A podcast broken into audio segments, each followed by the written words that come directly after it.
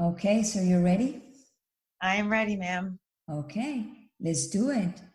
Hello, hello, hello. Welcome to my show, Break Unbreakable Life with Glory. My name is Gloria Goldberg, and today I have an amazing woman. She's a wonderful mother. She's a wonderful friend. She's a wonderful person to be around. She's also a professional podcaster, and her podcast name is The Millennium Mom. Maria Fairfax, welcome to my show. Thank you, Gloria. Thank you for having me. How are you today? I'm doing well today. I'm excited to be on your show. Thank you. Wow, you are loca- your location is New York. Yes. Yeah. I'm right in uh, Poughkeepsie, New York. I uh, I'm about 90 miles north of New York City. That's awesome. So, Maria, I'm so honored to have you on my show today because we met in London doing London Real broadcaster, broadcast yourself, and we have opportunity to meet us, you know, closer and the things that we was thinking and the things that we'll be doing. And it's like a, we was like a so connected all the time. And even we don't know each other, we feel like we know each other forever. But before we start in the whole conversation, I want you to tell my audience, because my audience suffer, suffer from depression and anxiety, and always they love, they love to hear beautiful and successful stories about people that they have trouble and the way they go in life. So let's start from the beginning. Maria, I want you to tell my audience who are you? I grew up in um, Pennsylvania and uh, Harrisburg, Pennsylvania, and um, a very strict Catholic, Roman Catholic family. My dad actually had wanted to be a priest, and uh, but he got my mother pregnant. okay. and it was it was very strict in my household, and I never felt like I could do anything right. Uh, so I was always they didn't have uh, the words for it, anxiety, back when I was growing up. Um, I was born in 1968, and so they called it a nervous stomach. But I was always complaining, like I, I you know, like my stomach hurts, my stomach hurts, and um, it was it was rough growing up because I never felt I was on eggshells, and I I never felt like I could do anything right, or I, that I was good enough, and so that made me always nervous growing up. Um, I found out later on in life at 48 that I had attention deficit disorder. So when I was being asked to clean my room, I had a hard time cleaning my room because I didn't know where to start. I didn't know how to organize things. But deep down in my spirit, I always felt that I was going to be okay. And I can't tell you where that came from. But even though I, I struggled as a child, and I'm the oldest of four girls, and I felt like my parent, like my dad loved them more, or he was just took out his anger on me and so i never felt that that love. And so that affected me as a teenager as a young woman coming up because i was always looking outside of myself and not feeling like i was good enough within. You was the first child to born? Yes. Me too. I did have the same feelings that you just described. And it, I, I, also saw very a lot of favor, favoritism like a they like more yes, right yes. they like more my brothers than me. In my case i would say it was like a macho mentality because the culture i'm coming from. In your case what you think it was? With i think there was just resentment. It was interesting because my sister we have the same you know my mother i have my uh, three sisters are by my father and mother you know they're married and they've been married for 50 years but my sister came out with blonde hair and um, yeah, my dad's very my both my parents are very fair skinned, and um, she had you know, and she just you know had the fair skin, you know, like I'm not that dark, but she was fair skinned, and in the African American community, there is a uh, I think there's like a stigmatism, or there is some cultural thing about being light or having a certain type of hair or looking a certain type of way and you know darker skin lighter skin and um, and my da- and my sister looks more like my father So I think there is a little bit to do with that as well. So your sister, when you said fair skin, because a lot of people don't know, fair skin is like you are from a from a black family, right? Right. Yes. Okay, so the fair skin is the lighter, the lighter ver- version because the lighter, I, the lighter skin. The yes, lighter skin. Yes, she's very light. She's a lot lighter uh, than I am, and she has she has very natural blonde, uh, blonde curly hair. But like uh, when I see you, to me, you are lighter. Right, but compared to me, she's even lighter than I am. You know, oh. she almost she oh. could pass. Uh, she could probably pass for white, like a white, like a white girl with a with a tan. So, so the, the, also the issue is also in, in in your own circle too, because they always like a, for the color of the skin. Yes. So they're doing the same thing, and also with you with yourself too. Like, uh, it's more darker, it's more lighter, it's fair skin. It's kind of the same thing if we if we put in if we put in another perspective it is it is and she was the favorite and um there and it was just one of those situations where i understand now it wasn't my fault but when you're a child you think yes. what's wrong with me? Right correct. What did i do wrong? What can i what can i do? I was always trying to do and, and do and do and then and it didn't it you know we didn't heal this until later on in life that happens to me like a big time like you said. It was like a, I try to like, like to please to do stuff good stuff so they can notice it. And i never was notice it i was notice it if i crash a car i was notice it oh my god what you do but if I, my brother when my brother crashed a car no problem. Let's get a new one. Just like that. Oh yeah exactly. Yeah no there was it was just I always felt that, um, and I, and I love my my sisters. Don't get me wrong; it's not yes. anything where I didn't. I love my sisters, so it didn't create that feeling of disconnection. But it was just a, a sense of sadness uh, that I felt because I just it here it is. It's my family, and I didn't belong. And I know that my my mother is one of ten. She's one of the youngest of ten girls I mean, not 10, but 10 brothers and sisters. And I know I had uncles and, and aunts that noticed my sadness because they would say to me, um, you know, Maria, you look kind of pensive or you look, you know, I, and I know that they could, but I, I didn't know what to do. I didn't know what to say. And you don't want to bring attention to yourself, but there's, there is a sense, sense of sadness when you're in your own family and you don't feel like you belong do you in any chance in your adult life you didn't maybe trade like how they raised your father? Maybe he brings some some issues from how they raised oh my him. goodness yes. My father was um, adopted. The the people that i called my grandparents he was adopted. And by the people down the street because his mother she had um, and i never knew my grandmother my natural grandmother um, because from what I understand, she had some type of mental Ill- illness. And I believe she was bipolar, and I think they locked her up. So my dad would go visit my grandmother, but I was never um, allowed to know. I only knew his adopted parents. And then also, too, he has very um, resentful of what happened because I guess his father was out in the war and things happened and i think they have different fathers then he, he has a brother he had a brother and, and a sister that survived him so he was he was definitely he had some things with his childhood you know rough time right you know growing up. Yeah and and and he also recognized to to choose favorites favorites over one and the other one because he was not favored from anybody. They you know his mother not give it away but his mother have to give it away because she had issues. So he yeah. had that he's he's carrying that that anger and unfortunately they they lay, they lay over over his first kid. Maybe the second, the third, and the fourth was different because he probably realized that that was not the way. But he never gonna tell you that.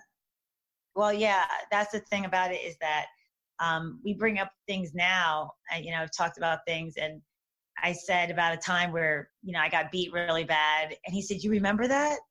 And I said, yeah, because because afterwards Wow, you felt yes. bad, and um, you know I had welts on my behind, and I said you felt bad, and I said you gave me a, um, you know, you made a milkshake for me, you know. so so then you created another issue now where like I look to food for comfort sometimes. I love food, I hate food, you know. So Right. it it's uh, one of those things where I've always had, uh, you know, and, and you grow up and you realize later on in life that your past has affected you, but it's not like the flick of a switch where you can just change or or move forward from that. So when do you feel you you you felt that growing up? You have kids now. You probably would not do nothing like a not even like close to make them feel different to one to the other one, right? No, I just I always my children. It was funny because they always had they were like a unit, and they're so close because if one had something, we, they all had to go. you learn you learn you learn no way in this house, no way it's not gonna be that. exactly, exactly. And I love them, and I just I loved each. They're each different, but I just loved each of them the way they were, and there was no favorites. No, because you learn to you learn to not have favors because you hurt by being not favored. Right. But then it, there's other things though. For example, I didn't do the favorite thing, but oh my goodness, Gloria, I used to have the worst temper. My kids told me I have dark brown eyes. My daughter was like, Mom, when you got angry, your dark brown eyes look black. and, and you turn green like a monster.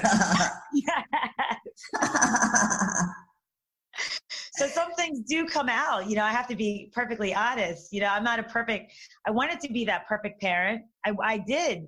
But, and I believe this with all my heart that love conquers all. My children, no matter what, know that I love them.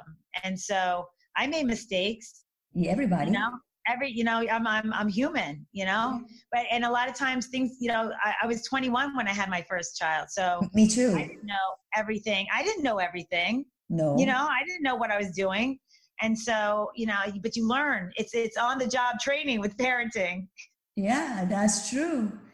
It's like a 21, you're like a baby, like a baby having another baby.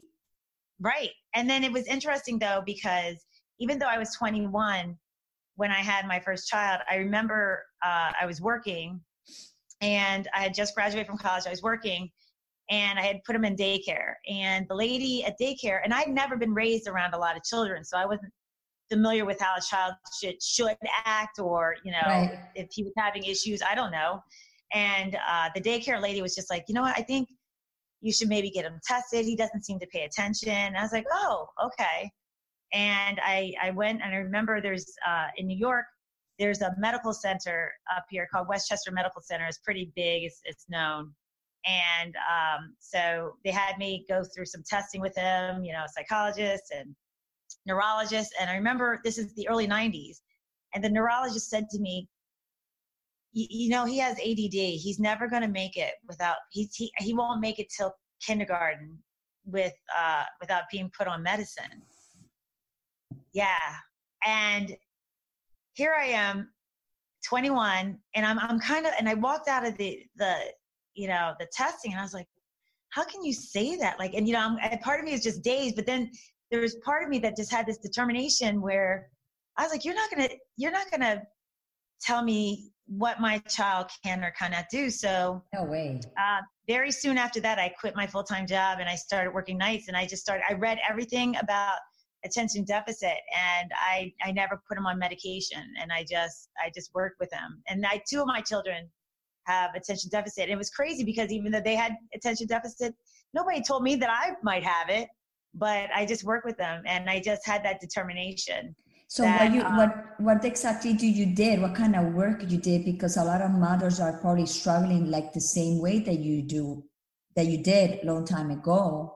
Oh, okay. All right. Well, I learned that you can't just I would say, okay, put on your coat, get your get your book bag together, get everything together, blah, blah, blah, everything all at once. And then he wouldn't be able to do anything. So then I realized I had to slow it down for him. And I have to say, okay, tie your shoes, Okay, after he ties his shoes, you know, keep him focused on that. Okay, make sure you have everything in your book bag. Got everything in the book bag. Okay, let's get our coats. Let's get her. I can't, I couldn't just put one, two, three, four, five. I had to break it down by like, okay, here's one. Okay, next, after you finish one, let's do two. Let's do the second thing. Okay, let's do three. Uh, everything just had to be, and then transitions a lot of times with um, children that have ADD is rough. So if you're going from the car, just going into the the grocery store, mm-hmm. they'll start to like get all distracted and and just and go all over the place. So you just got to you know be patient, work with them. Like okay, we're going to go into the grocery store. Make sure okay, I want you to hold mommy's hand. Okay, just stick with me. When we get in the store, then we're going to get on the car. You know, you have to really talk them through it so they know because their minds they're very intelligent. Their minds are just going a million times, million miles an hour. You know, yeah, that's what you're saying is true. And probably those special, what they call special kids or special whatever. I would say that the solution is not give it a pill. I would say that probably those kids that comes with that deficit, deficit, the, probably those mothers and fathers, they need to learn to be patient oh yeah there's there's patient and you have to give them your attention like a fully so more more than than supposedly a normal kid that doesn't have anything right yeah you do. You have to sit down and play with them. You have to sit down with them with their homework. And i did that you know and my um my kids graduate with honors from you know from high school and uh you know went on to uh, my oldest son did, decided not to do college but the other two did you know i have a daughter too. And it's it's a lot of work you know and i sacrifice i i decided i wanted um you know for me i just felt like these children didn't ask to come here. And it was my responsibility to give them the best life that i could so if i had to just sacrifice and stay home and help him so he wouldn't have to be on medication then i did it and uh, i'm going to start crying right now because um, you know, you make certain sacrifices sometimes, but then for me, my marriage didn't work out, mm-hmm. you know, mm-hmm. um, and that was rough because I felt that because I was so young, I'm, I'm, you know, I'm doing what everything. I'm, I'm, you know, being a, a mother. I'm, I'm trying to be a wife. I'm, and when you feel like you're doing all the right things, and trying to be that good person and then it doesn't work out that's where you know the depression hits you and i think if there was a time that i think i had depression it was when my marriage failed but if you if you if you now that you you you saying all this kind of stuff it's also it go back and relate how your father treat you so you're waiting for a man to like you, you just said i did everything i have to I, I did the right thing. I, I did the right thing to be a mother. I also did the right thing to be a wife. It didn't work. Yeah, I mean, he cheated on me. And so that was the ultimate betrayal. And at that time, I felt like I, my whole world just came crashing down because yes. I didn't know where I, I, didn't have, I didn't have a plan B. No, I didn't, I wasn't, I was young. I was very young with three little children. What do you do? What do you do when you're young and you have three children and you, and, and you don't know you don't know what to do? And you just turn inward and you start to you know just uh, isolate. And and I think for me, it was just a situation where I just I didn't know what to do and I wasn't able to ask for help. That's the key, Gloria. That's the key. I didn't i didn't know and there was no one that was around me at the time that was like you know what? Maybe you should talk to someone. I didn't have that my family was in pennsylvania. My immediate family was in pennsylvania. And i didn't realize that something was really wrong with me when i went through that until i went home. And the look on their face because i had i was like a size two. I didn't realize i had lost all this weight but i didn't i couldn't eat. I couldn't sleep. I didn't realize it. You know, I was just still trying to take care of the children and cope and but there was no one um close enough to me that was able to say like maybe you should get some help maybe you should and i know that's a that's that's a tough call for anybody, right? When you have someone that you think might need help. But I feel like it's important for, I wish somebody would have said to me or would have pulled me aside. You know, I don't know if it would have made a difference, but at least if somebody would have said something to me. And but you was open to to you was open you was a, open person to receive any kind of talk in that moment? See i don't you know what? The thing of it is, is i don't know. I just remember just going to work taking care of the kids and just um i didn't i've never had a lot of friends around me. You know i was just so busy with the children. So that was like my i think i was just that was my whole life. You know i never i was not a um, I didn't really go out at all because i was working nights because i was staying home with my kids in the you know during the day so i would yeah. be home you know take them to school come back and then I would work at night and then I would come home, get up, do it again. And so there was not, I didn't have uh, a, a, huge, I never had a real huge support group ever. So if you don't have a support group to begin with, right? If you don't have people that are close to you, what do you do? But also you have to understand that not everybody is a mind reader. So for example, I'm your friend, right? And if I go in through a very rough moment, you don't even know, for example, until I said to you, Maria, I have this problem. Then you are aware. Then you probably will say, "What? How I can help you, or how I can, you know, guide you? What do you need?" But if you are working in close, how people's gonna know that you're going through such a rough moment? That's true. And if and I was always one of those people that was I, I always put the, I was taught to, you know, you pull yourself up by your own bootstraps and you just smile and you just go ahead no matter what. Right. So I'm sure there was that part of it too. But also we are being raised in a different time too. Like now it's more open. Now it's more sources. Now you can reach to different people and you can find the answer. Before we didn't have that. That's true that's that's so true. That's true. And i i tell my daughter and i tell my children you know and i ask i ask people i think we have to ask people too because a lot of times unless you really ask someone really how they're doing um you don't know. But if sometimes you just it opens up the door. Like are you okay is everything all right? And if they say no, you know, that's one thing. Exactly. But uh, also, a lot of people don't like to open. They like to just struggle in their own worlds. Like, uh, I'm not, I'm going to give you an example. My daughter, sometimes she's uh, very depressed sad and crying, and she don't call me and tell me. And she's expecting for me to call her and see what she's doing. Well, I said, listen, if you call me that you are like that, I will go get the car and go see you but if, if you don't call me and I don't know nothing about, I, I would say that you, you are okay. I know that's that's an issue. My daughter is 27 and she went through a rough time and I can see sometimes that she's still going through it with the depression and she um recently she decided to go back to therapy, which is great um because I talked to her about it. But it's it's rough because I feel like she's mad at me sometimes as a mom. Like my like daughter, my daughter's mad at me too. And I I'm I'm not sure, but like it's interesting. Before we I came on the podcast with you today, I had lunch with her, and I could tell she has things on her mind.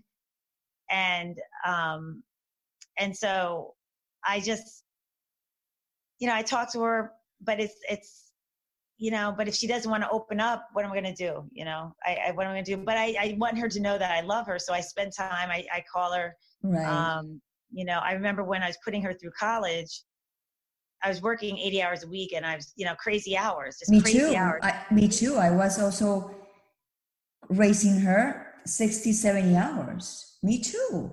Workaholic.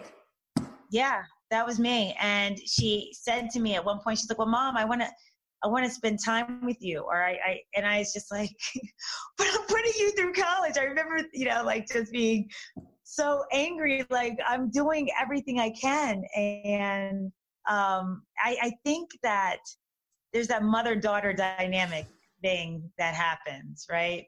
Where uh, there's that struggle and uh, they want to be like us they don't want to be like us they want to be their own person they want to be independent but then they want their mother that back and forth and uh, it's it's not easy. I love her. I love her. And when when we laugh and it's a good time, it's a great time. But when she's sad and depressed, it's it's rough because it's I don't know I don't know how to reach her sometimes. Same like me. I said to her, I cannot believe that you can open to people in the street like nothing and tell even your private stuff that nobody cares. And you can't even come to me and tell me what's going on with you. And my probably would say, well, I, I, would, I would think this way, this way, but you don't want to hear it because you're hearing from your mother. Well, that's the thing. That's exactly it. It's because I'm right. That's exactly how my daughter, like if I was her friend, if I was somebody else, we'd probably be best friends. We'd be, the, we'd yeah. be super tight. But I'm her mother, and there's this, there's this dynamic with being her mother that she, she loves me sometimes. I think she hates me sometimes. And now that you touched this subject about like um, going to therapy for depression, I'm telling you, I've been for maybe eight years in therapy. That thing doesn't work for me. And I'm going to explain to you why. I realize that how a therapist is going to understand my issues if she don't have if she don't know what what is the issues how those issues feel she only knows book and read about behaviors and study about how the behaviors we do and say and whatever okay but if i sit down and tell the therapist when i'm depressed I feel this way, this way, this way, she right away go to the with the brain book and say, oh, okay, when she when the person is like this, is this and this and this. But when you go to another person that goes through depression and anxiety, they know the the way it comes and goes. Yes. It's so easy to talk to a to another person that they know the symptoms. They yeah. probably, hey, you know what? I would say maybe put it down this way, probably listen to this more probably why you don't do this and and the other person you did that yes oh let me try because maybe i'm gonna get better right. why because it's refer is we have a reference for another person that's struggling with the same thing they are yeah. in such a hurry to to resolve the, the this this emotions. I know i've i've tried to um be i understand that i have to listen. I have to be real like listen and just be there and not i always want to offer solutions uh, when my daughter's going through depression but i think that's part of being a mom. You want to fix you know as a mom you want to you want to fix things for your children. You want things to be you want them to be okay and i've learned to just kind of listen let her talk and just be with her um, but it, these are things that i've learned this isn't natural Mm-mm. Because we, we make a lot of mistakes. Or, or I would say for me, raising her, I did a lot of mistakes. And I told her, I'm so sorry that I let I did a lot of mistakes, but I didn't. Did, nobody gave me a book, a guiding book, how to do it. Number one, number two, I was very young, and number three, I'm so sorry if I'm not the mother that you expected me to be. I just know that I love you. Right. And that's the thing. And you know they love us too and we love them and that's what that and I and I keep saying it again, love conquers all. And that's that's that's what 10 years from now will be, you know, it'll it won't be the same way, you know. And also too I think now I'm really trying in my life to really work through those things with my daughter, with what she's going through and to and really hear her and understand her, you know. And like right now she's single and she doesn't have a boyfriend right now and so she feels you know sad about that you know and, but, so, valentine's month oh that's right. Oh my god oh no. That's right. That's right. I didn't i have to make sure i send her some extra like send her some extra love. I know it's from mom but she'll appreciate it. but this is the one that she don't want. She already knows no mommy i don't need you. I want hearts from men. Not, not you. I know. I know you love me. True. It is. This is the month. That's right. Today's February first. Oh my goodness. Imagine like a, like when you are that young and you want like a date for Valentine's Day and you receive a flowers and you oh my god, flowers from who? And then you open the card. Your mom. I love you so much. Really? I know. That's so true. I know. You're like, oh, this is from mom. Thanks, mom.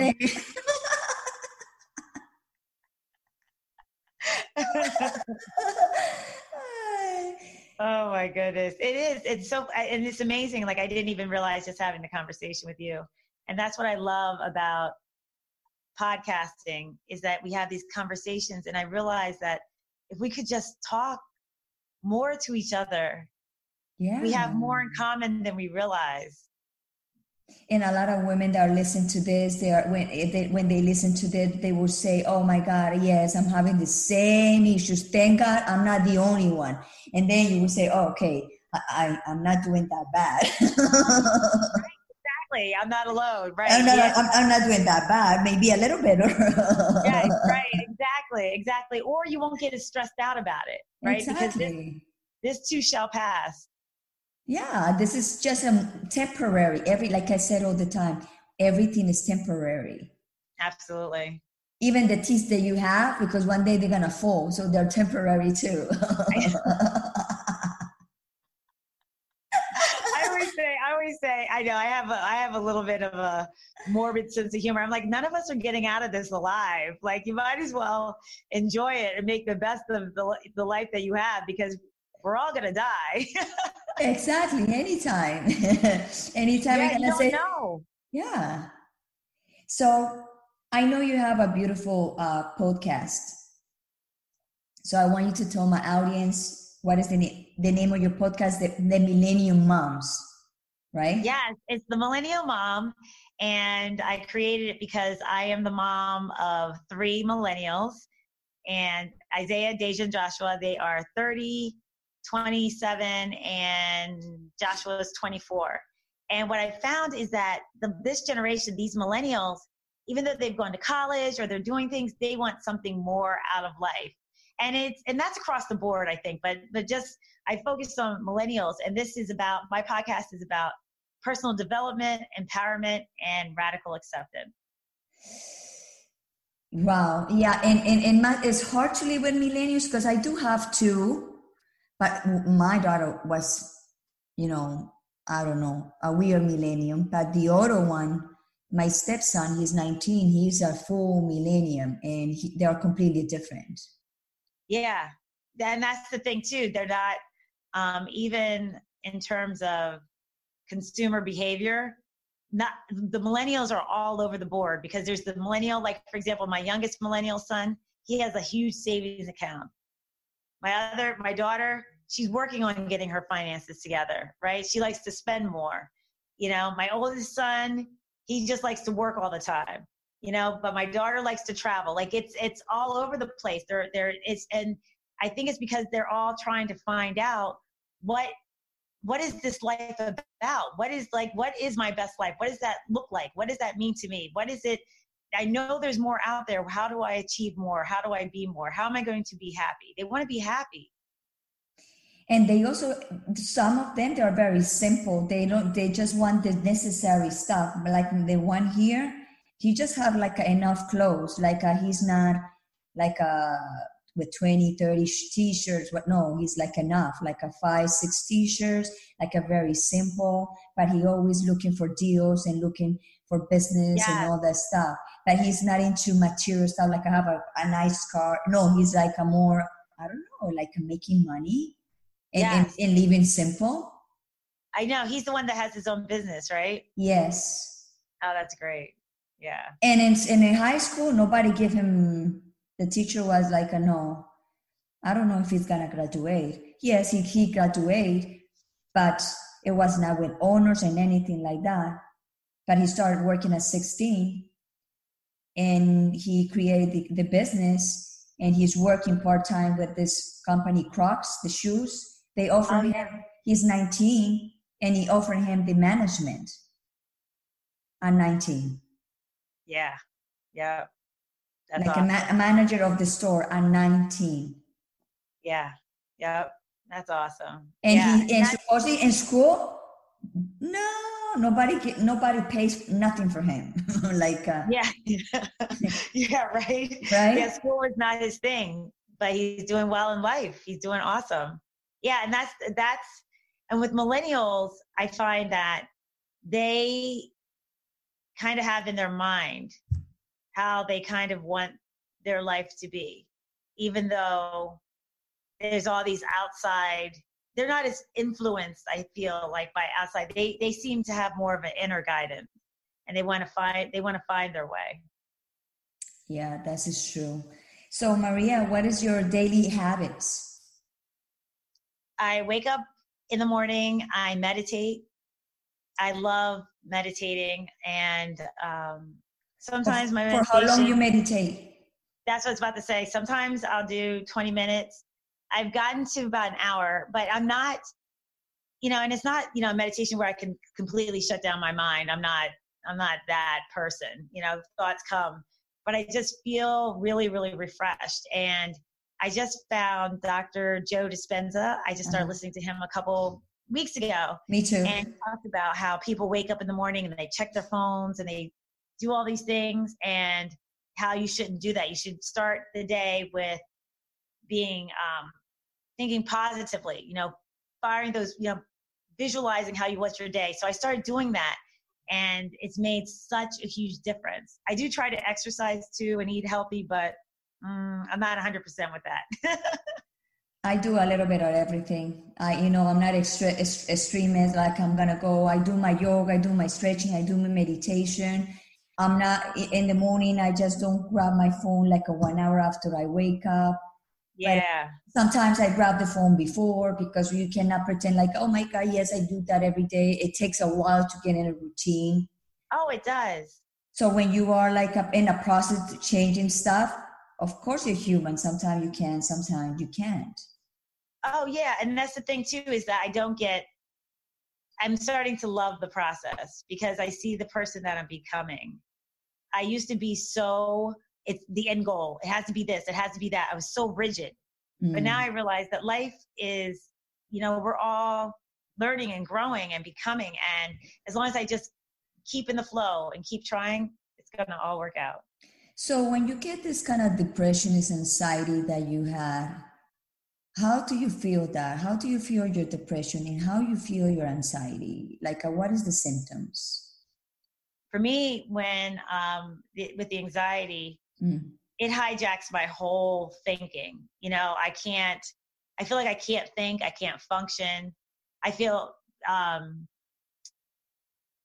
almost like nervous but like nervous on like a million times you know not just normal nerves and it's tough because I, I did at one point used to take um, medication for anxiety. And after a while, it just didn't work anymore. But now, when I do that, I just I do like I'll I'll I'll if I'm around people, I'll just try to separate myself for a little bit just to calm myself down, do some breathing, stay focused in the now, the present. Because a lot of times I'll be worried about something else. Sometimes it's just because I um, have too much going on and I'm overwhelmed and I'm trying to do too much. I have a tendency to do that. So, um, but yeah, it manifests itself by feeling like it's super, super anxious and nervous and, and like my mind's racing. They said that when we are anxious like that, like you, the way you got, because I got like that too, like I'm very thinking a lot and it's like I cannot focus. My mind is everywhere. Yes and when I just decide to simplify, for example, if I have to do four things, I will say, I forget, I will say, I'm not going to do the four things. I'm going to just do one at a time. Forget that's what I do. Who yeah, cares? that's exactly how I do it too. When it, when I feel that, then I know, okay, you know what?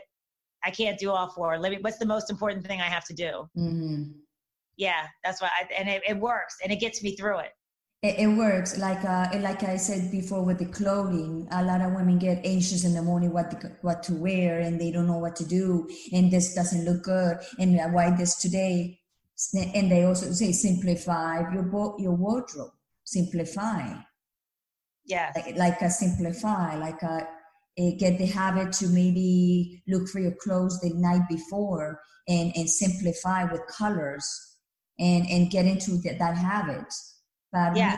we, we complicate our lives with a lot of stuff that we want to do at one time. Well, that's the thing. I, I, I found that, that I'm my own worst enemy. Yeah, there's course. no one there's no one out there telling me that I need to do all these things that I'm doing. No. Gloria, I'm I'm the one that's putting all this pressure on myself. And when I started to realize that, that helped me because then I can take that pressure. You know, I, I'm in control. I'm in. I'm empowered to take that pressure off myself. I'm the one that's putting it. I'm the one that's putting all these expectations. No one's out there doing that. And so I just, yeah. And is this like a, is this kind of thing like a telling you, uh, you need to do this, you need to do this, you need to do this, like uh, the things that you have in mind, and you don't do yeah. anything because you you like a like a, oh okay where I have to go, oh I have to do this. It, it gets overwhelming. So you just like a, I said to myself sometimes, oh what the heck, wait. Right. I give myself that time. I mean, but I don't. I don't it depends, you know, because sometimes it's worse than other times. Like I always get, for whatever reason, I love to travel, but I get a lot of anxiety with traveling. I don't know what it is. It's rough. And I mean, it's rough. Like if I gave into it, I would never go anywhere probably. But I get I get anxiety with traveling, and once I get there, I'm okay. But then sometimes I'm not. Sometimes I'm anxious throughout the whole trip. I don't know what. It's just something. I've just learned that that's just something that seems to be and it doesn't matter where I'm going. Mm. A lot of times, it could be anywhere, and it could be anything, and I just have to realize, like, okay, I'm anxious right now. All right, let's let's get everything packed. All right, do I have everything I need? You know, I mean, it's it's it doesn't feel good, but I I um I had a therapist that um said to me, uh, I, was I think I was getting anxious about something, and then I, I made it through. And she's like, "Well, I guess you learned that you can uh, you can work through your anxiety. I was like, oh yeah, you're right. And she's like, yeah, that's just how it is sometimes. Sometimes it's not going to be, it's going to, and it pops up on me sometimes. Sometimes I don't even realize is you know it, it, manifests and that's the tough part about it. It, it, it shows itself different ways. It triggers uh, with, tri- with different triggers. Yeah. Yeah absolutely. Let me put the light on. Hold on one second. Okay.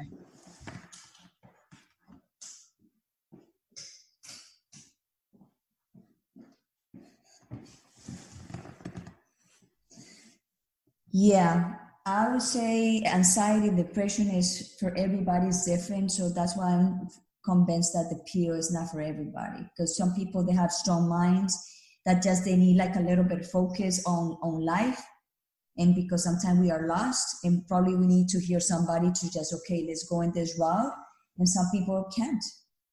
Right. It depends on the person. Right. Yeah. It depends on the person. It, it's and then and then there's times where you definitely you, and it's not um, a life sentence you know when you take a medication. You know you don't have to you know for anxiety or depression. You know you you learn as you go through the process okay this works for me this doesn't work for me.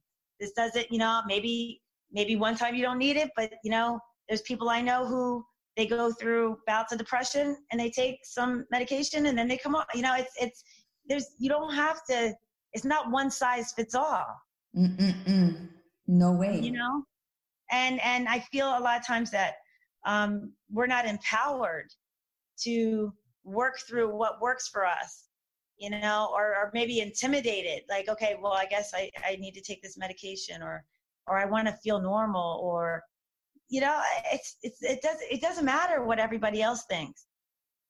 It, what matters is what works for you and what you're going through. But you, you know? and, I, and once I started to learn that, then I felt empowered to make decisions about my health and learn things and try different things. Oh, okay, maybe there's this herb, you know, that might, you know, like, you know, let me let me try chamomile tea or you know, or whatever. Right. Let me cut let me cut out the caffeine. You know, right. let me go a little easy on the caffeine. Let me let me try these things. So it opened up my world to experiment and try different things. And I find what works for me it's like a, for example where people diagnose like a, people they have cancer they start like a researching cancer stuff. They start researching everywhere what they can do.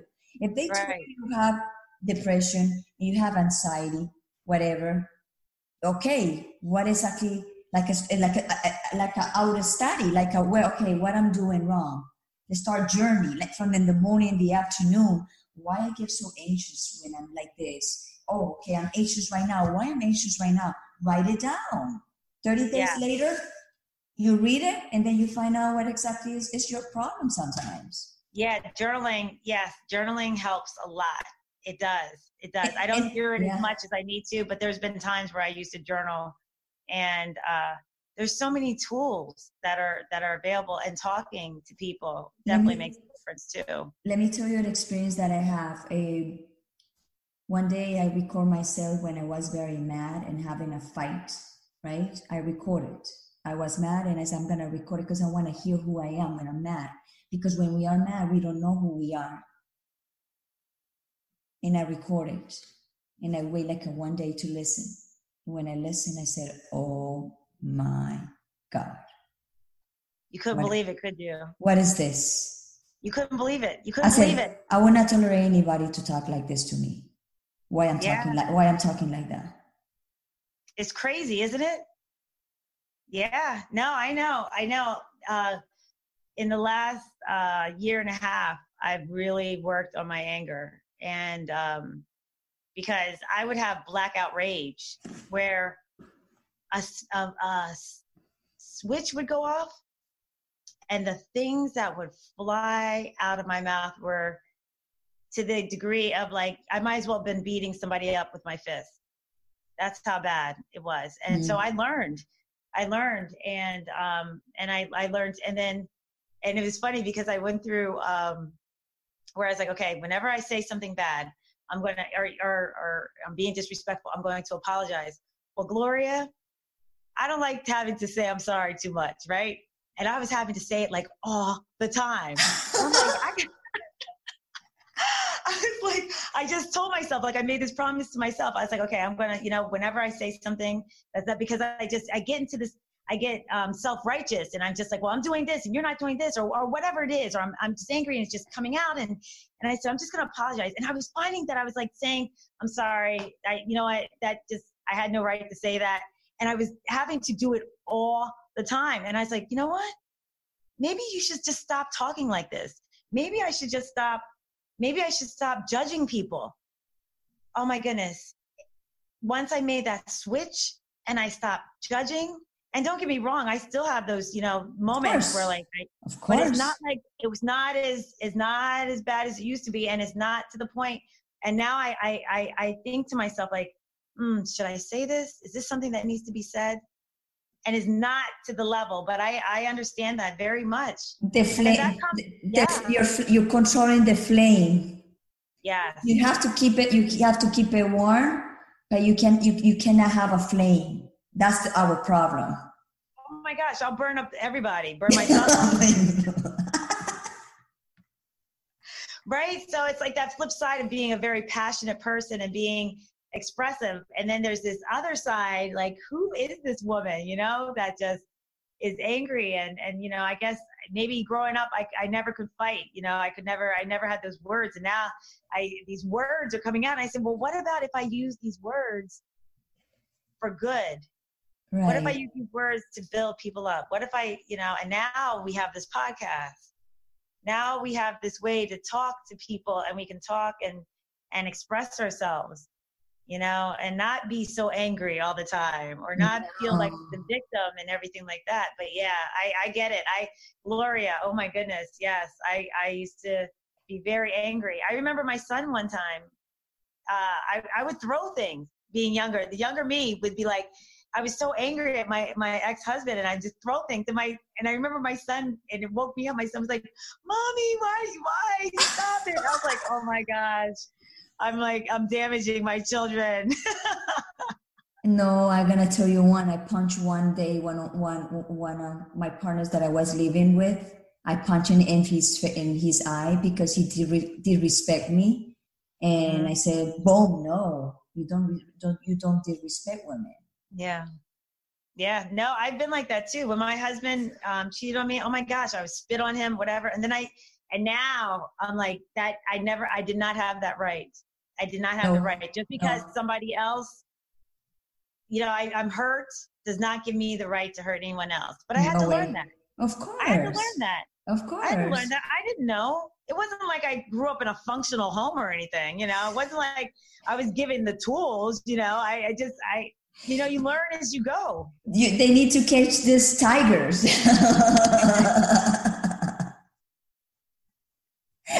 we, we are you know, flower.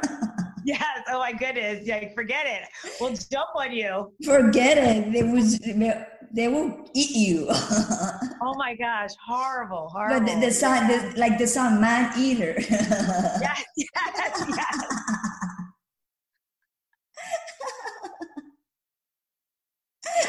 Yes, so now I'm older and wiser, and uh, yeah, but I still, I still can. If you catch me, if I'm tired, I'm learning. I learn too. If I'm tired, um, you know, hungry, and any of those things, you know, I, I can, I'm more susceptible. So I try to, and and it just comes down to having that awareness of yourself. Right.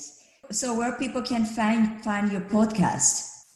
Oh, I am on Apple. I'm on Spotify and it's the millennial mom. So you have to say you have to put the millennial mom to find me. And um, you know, anywhere you can find uh any podcast, that's where you can find me. Okay, I'm gonna ask you three questions that I always ask before we finish. Oh my gosh, my stomach just did a flip there. It's anxiety. Ooh, okay, I'm ready. The first question is Can you describe yourself in one word or a sentence? Loving. That's my that's my word. Loving. I love everyone. I feel like we're all one in this world and I just love I love humanity and i just i feel like my purpose here is to serve and to love that's a nice one. The second question is do you are unbreakable? Oh yeah. I say that all the time. I said nothing in this world can make me. So you got to picture me being angry right? Okay angry, right? i'm like you didn't make me and you can't break me.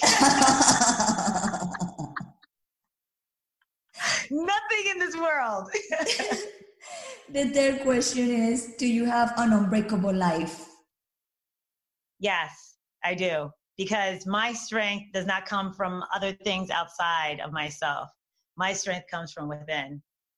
And nobody can take, nobody can take what you have inside of you. Nobody can take that spirit. Nobody can take that from you.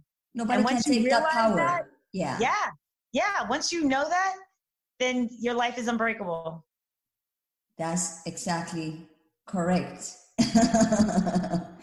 so, Maria, anything you want to say before we go to my um, audience? Um, I just want to say if you're having a hard time, if you're listening to this podcast and life isn't what you wanted, reach out. Reach out to someone that um, that you feel like you can trust. Um, reach out, you know, and it could be just even a stranger. There's people I know. For me, people have told me things or said things to me um, that they might not have been able to to say to other people and uh, for some reason for some reason right now um, i don't know but i just if, if you're if you're a victim of domestic violence right now um, get yourself to a safe place. Make sure that you um, you um, are keep yourself safe keep your children safe and you know god will be with you. So just uh, i just want everyone out there to know that you're not alone.